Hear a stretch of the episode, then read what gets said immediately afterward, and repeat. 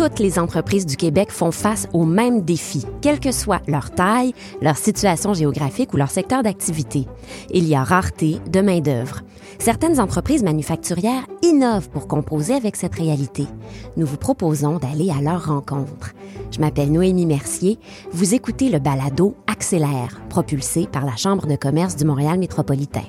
Notre mission Outiller les PME face aux défis du monde des affaires d'aujourd'hui.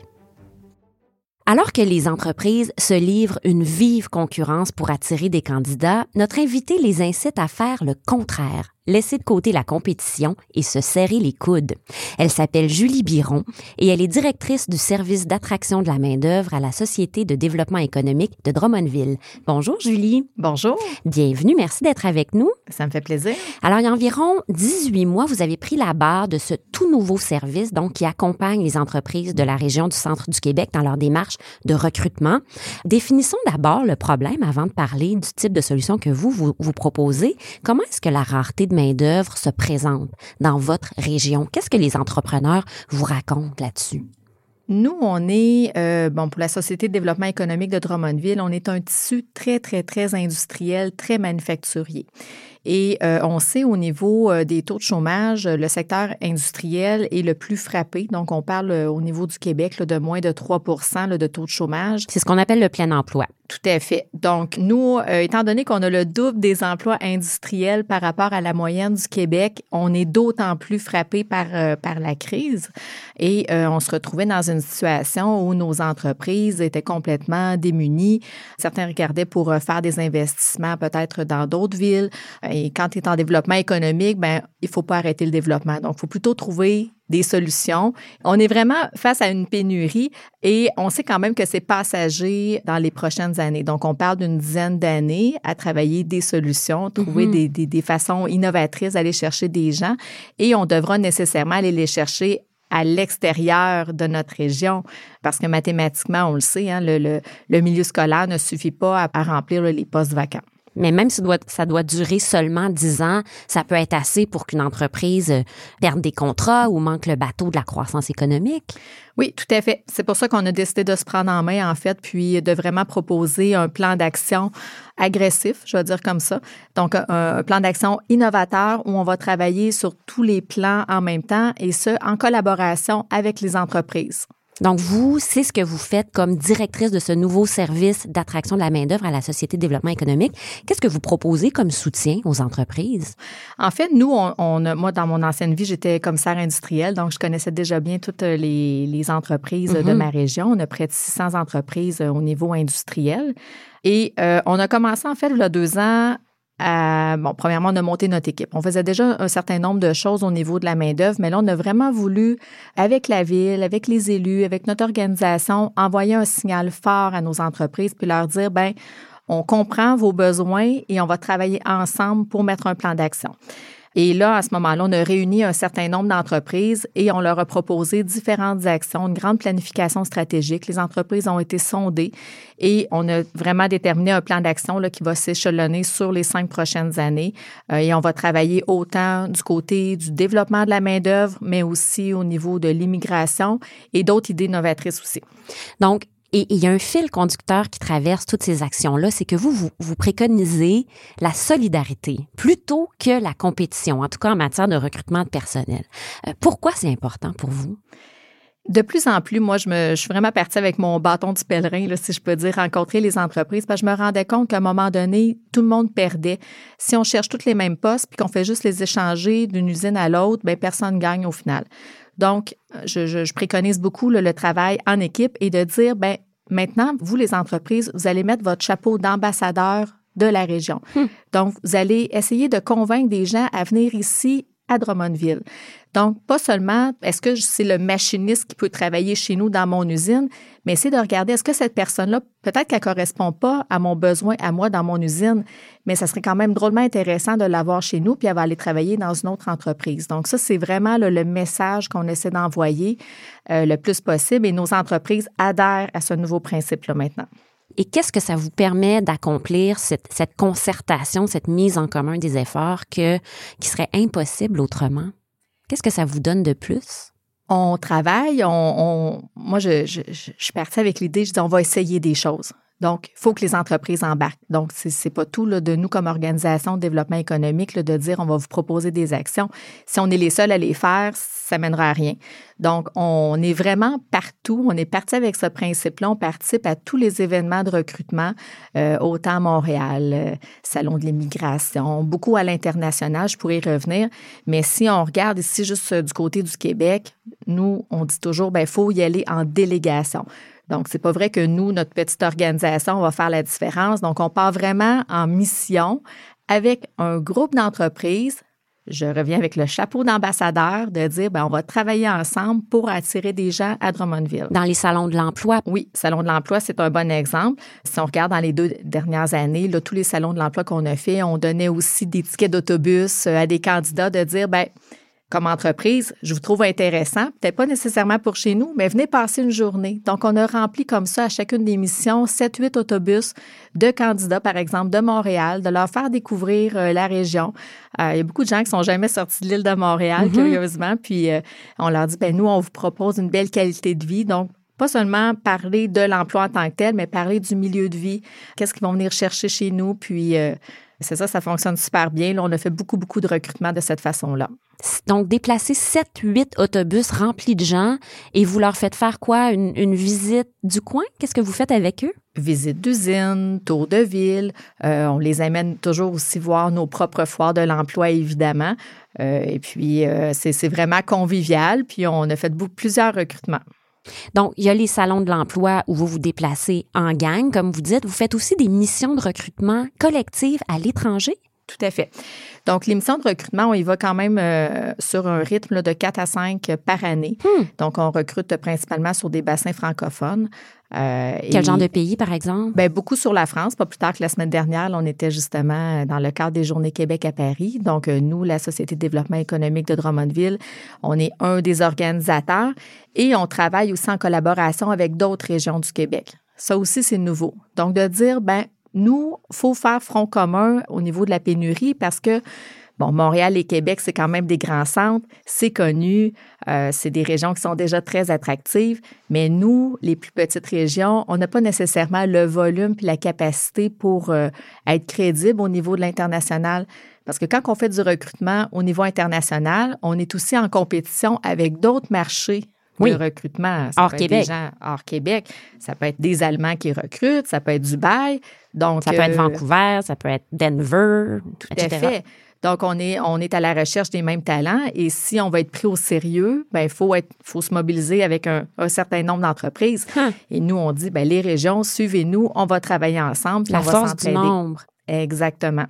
Donc, comment est-ce que ça fonctionne exactement quand vous, euh, vous vous déplacez en groupe, que ce soit dans les salons de l'emploi ou dans des missions à l'étranger? Est-ce que euh, vous partagez les coûts ou vous partagez la logistique ou la, collaboration? Quelle forme est-ce qu'elle prend exactement entre les entreprises? Nous, en fait, on, est chef de mission, on peut dire ça comme ça. Donc, on va s'occuper vraiment de toute la, logistique euh, tous les affichages de postes aussi auprès des partenaires à l'international parce que les gens, on les trouve pas dans la rue. On est, on est reçu par des partenaires euh, qui sont crédibles. Il y a une certaine sélection de candidats qui se fait à l'avance. Tout à fait. Donc, on fait la, la présélection. Si on prend notre avant-dernière mission de recrutement, par exemple, en septembre, on était du côté de la Tunisie. Hmm. On avait reçu 10 000 CV. Donc, on sait là-bas, les taux de chômage sont très élevés. Les gens sont très qualifiés. 10 000 CV qu'on a présélectionnés. Donc, on en a retenu peut-être 2500 sur le lot. Il y en a 500 qui ont finalement été convoqués en entrevue. Nous, on avait 125 postes. On était quand même une quinzaine d'entreprises de Drummondville, mais aussi de d'autres régions. Et sur les 125, on a quand même comblé 109 des 125 postes. Mais c'est merveilleux. C'est extraordinaire. C'est un heureux défi parce que là, ces gens-là, ensuite, il faut les accompagner. Nous, on a un service vraiment clé en main qu'on offre à nos entreprises, mais aussi à d'autres entreprises qui participent dans nos missions. Donc, on parle de tous les papiers d'immigration. Euh, on a une avocate en immigration dans notre équipe. On s'occupe des accueils. On a une navette. On va les chercher à Montréal lors de leur arrivée. Donc, euh, c'est vraiment un service clé en main. Et évidemment, après ça, il nous reste à travailler pour que ces gens-là s'intègrent Puis notre but, c'est qu'ils vivent, qu'ils fassent le choix de vivre en région puis qu'ils restent chez nous par la suite. Puis qu'ils s'établissent ici, qu'ils fondent leur famille ou, qu'ils la fassent venir s'ils en ont déjà une. Tout à fait. Donc, la majorité viennent effectivement avec un projet de vie avec leur famille et euh, ça fonctionne très bien.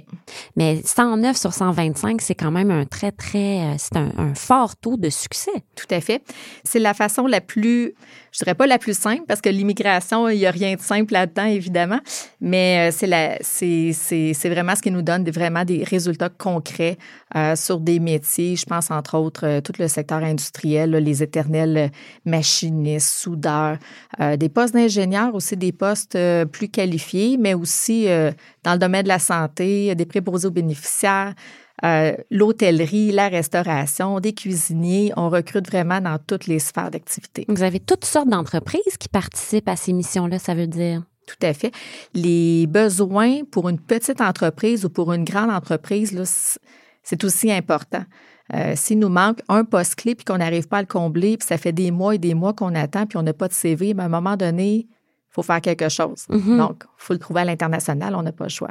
Mais et ça doit représenter un stress, peut-être même une angoisse pour certains entrepreneurs? Oui, mais on a connu des beaux résultats dans les deux dernières années au niveau de l'immigration puis du recrutement international. Et ces beaux résultats-là, dans le fond, ont été véhiculés par nos entreprises. Donc, nos entreprises sont solidaires entre elles. Je le remarque là, de plus en plus. Ils vont s'exprimer, ils vont dire oui, chez nous, ça a été bénéfique. Ils vont en parler. Le mot se passe. Le mot se passe, puis ça vient un petit peu démystifier peut-être les craintes que certains avaient. Et, Par rapport à euh, l'immigration. Oui, tout à fait. Donc, nous, juste dans la dernière année, on a amené quand même 80 entreprises avec nous au niveau international. Donc, vraiment, des entreprises qui se déplacent. Là. Ils viennent mm-hmm. faire leur sélection, ils viennent faire leur choix. Ils viennent avec l'argent aussi de production, de dire, ils les impliquent pour leur dire, pour démystifier justement, pour dire, ben viens rencontrer. C'est vraiment des gens qui vont être qualifiés, ils vont bien s'intégrer. Hmm.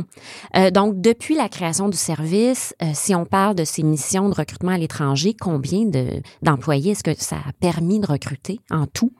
L'année passée, on est en, on a, cette année, en fait, en 2019, on peut dire qu'on a accueilli une centaine de nouvelles familles chez nous euh, dans la région. En 2019 seulement? Oui. Donc, pour nous, c'est quand même un beau défi parce que là, sans, ça veut dire sans trouver sans, appartement, sans, exactement, logement, les inscriptions à l'école, carte d'assurance maladie, etc.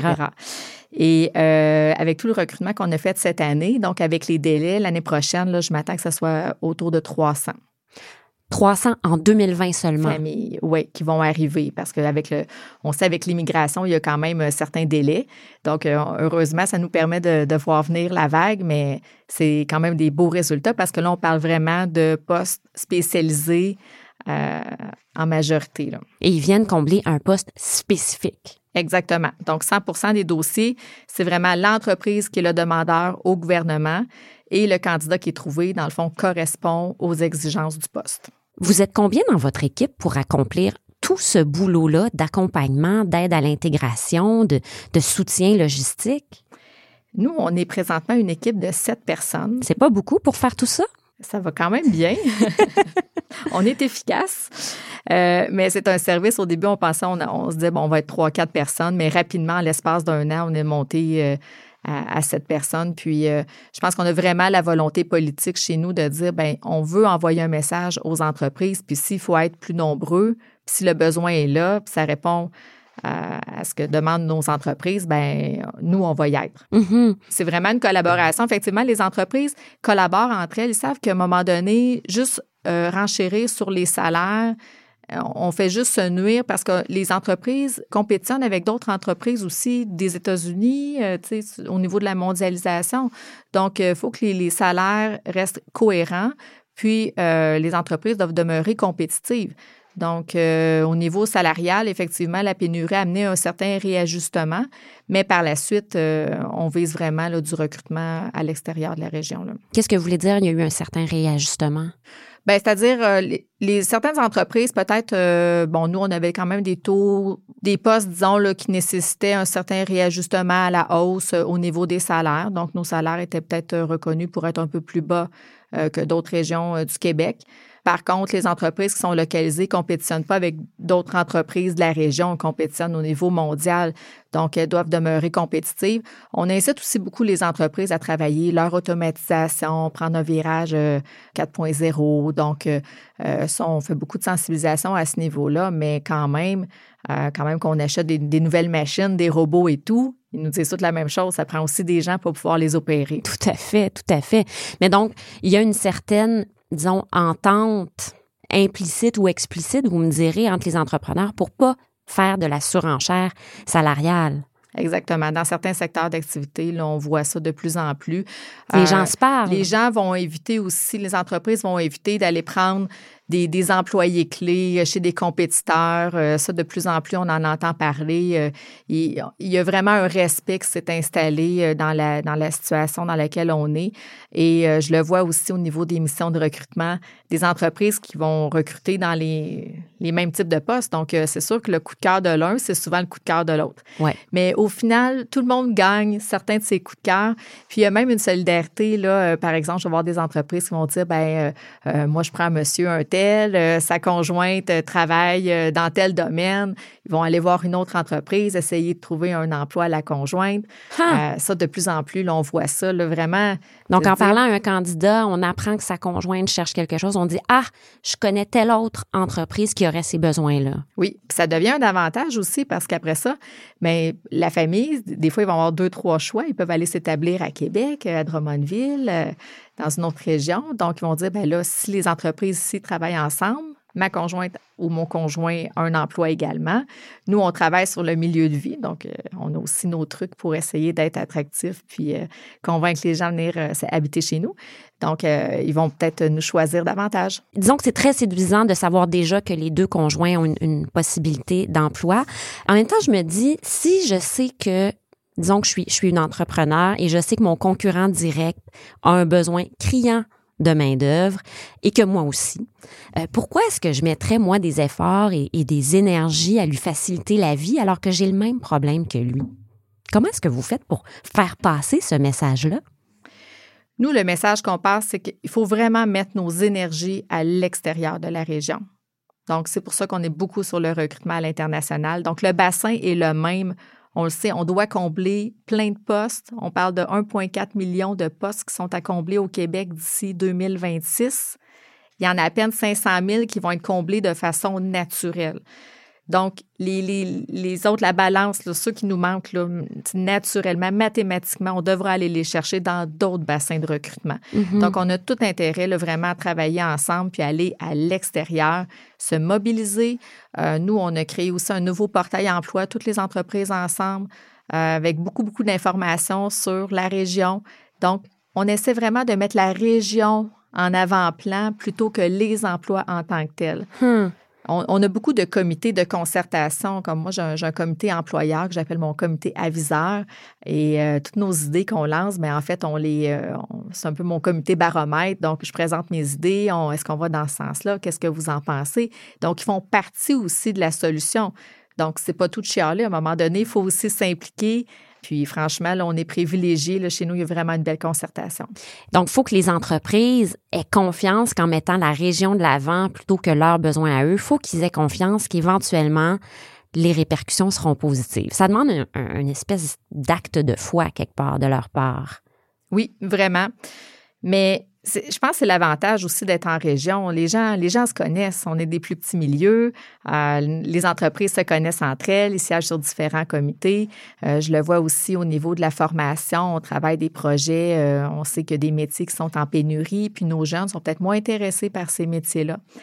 Donc, en collaboration avec les maisons d'enseignement, on fait aussi des comités. Comment qu'on peut faire pour rendre tel métier attractif? Comment mm-hmm. qu'on va attirer des jeunes? On a les bonnes formations, mais les classes sont vides.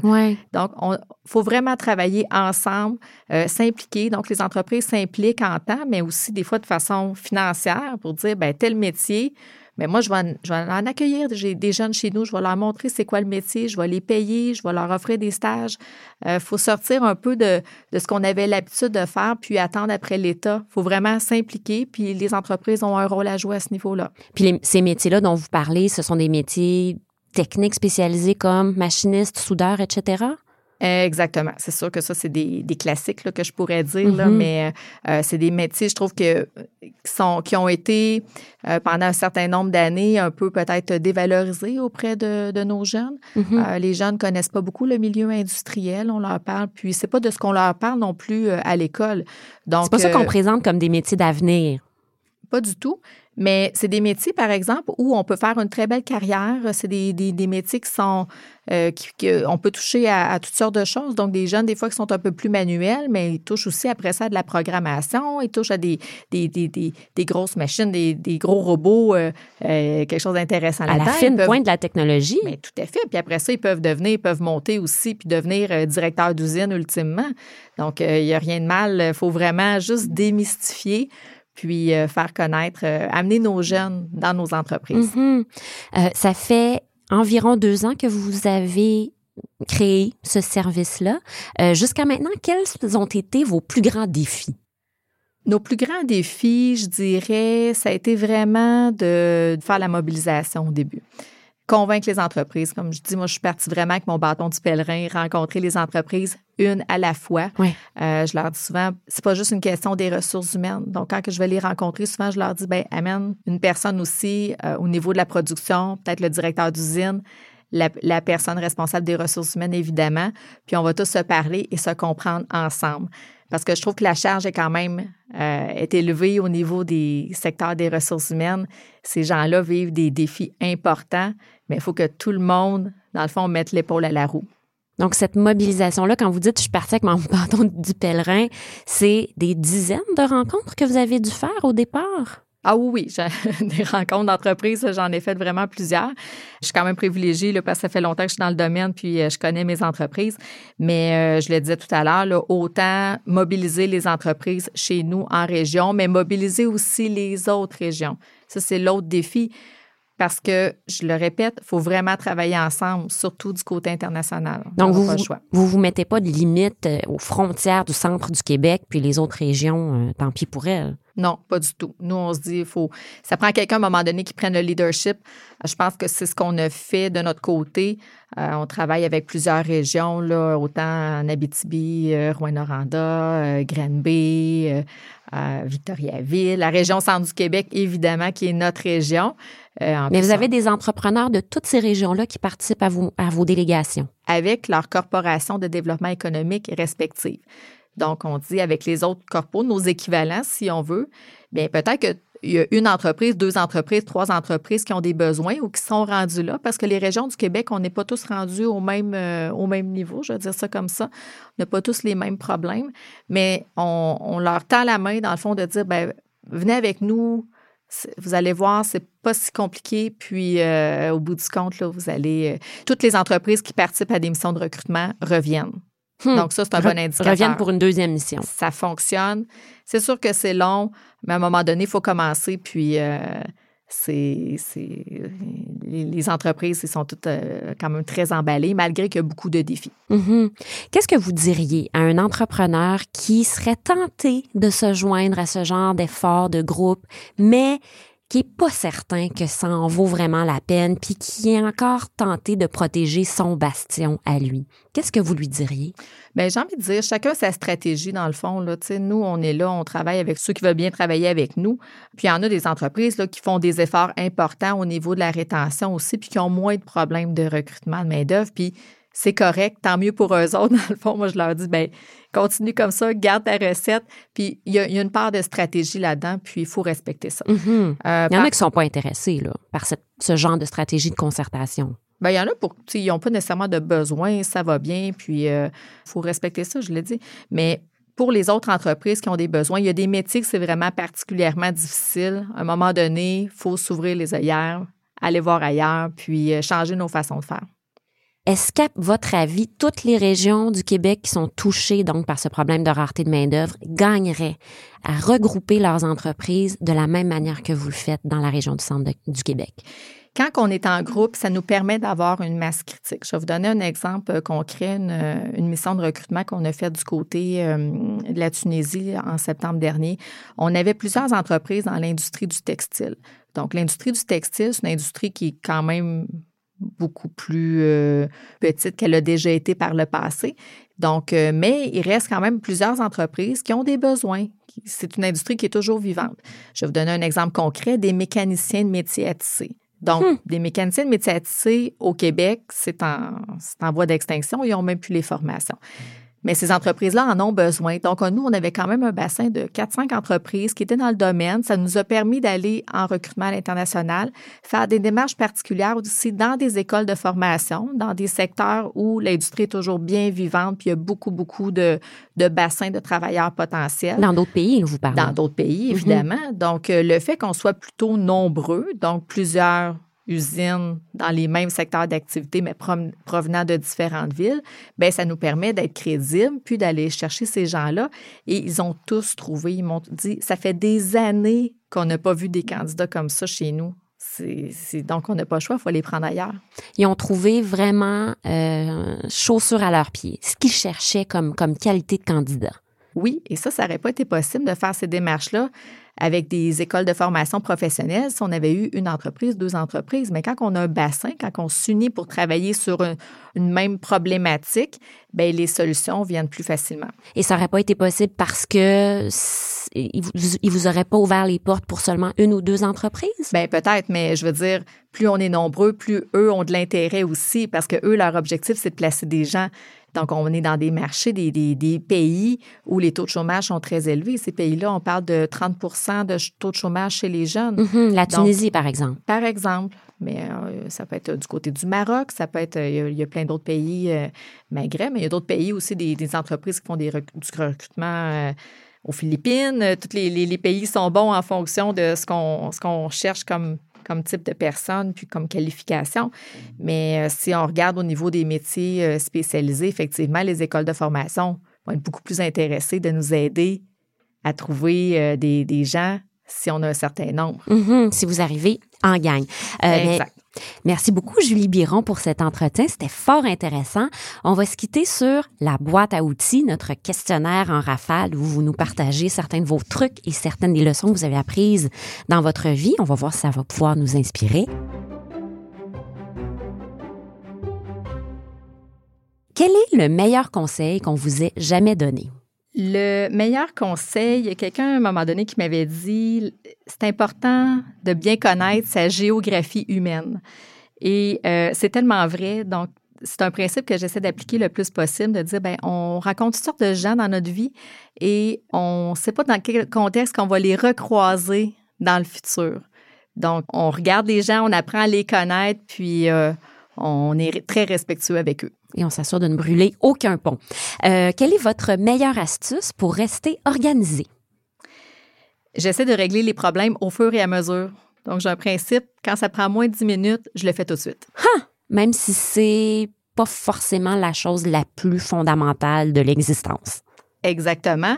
Mais des fois, c'est la somme des petites choses qui nous créent des problématiques à un moment donné, on se crée une montagne, puis il faut les régler. Puis moi, ça me permet vraiment d'avoir l'esprit tranquille. Excellent truc. L'application ou le logiciel sans lesquels vous ne pourriez pas vivre? Ça va être très simple. C'est mon agenda et euh, la, petite fonction euh, du bloc-notes. Bloc-notes et post-it, des listes. Mhm. J'en ai partout, dans toutes les sphères de ma vie. Personnel, ça va de l'épicerie à des listes professionnelles. Parfait, excellent. Euh, le média que vous consultez tous les jours ou régulièrement? Bien, évidemment, les médias locaux euh, chez nous et sinon la presse plus. Merveilleux. Euh, la leçon la plus importante que vous ayez apprise pour finir? On est tenté des fois dans la vie, on, demande des avis à différentes personnes, puis on est tenté d'être influencé, mais moi je dis toujours, c'est important de se faire confiance et de suivre son instinct. Merveilleux. Euh, excellent conseil, excellentes astuces. on va retenir ça. Merci beaucoup, Julie Biron. À ça m'a fait plaisir.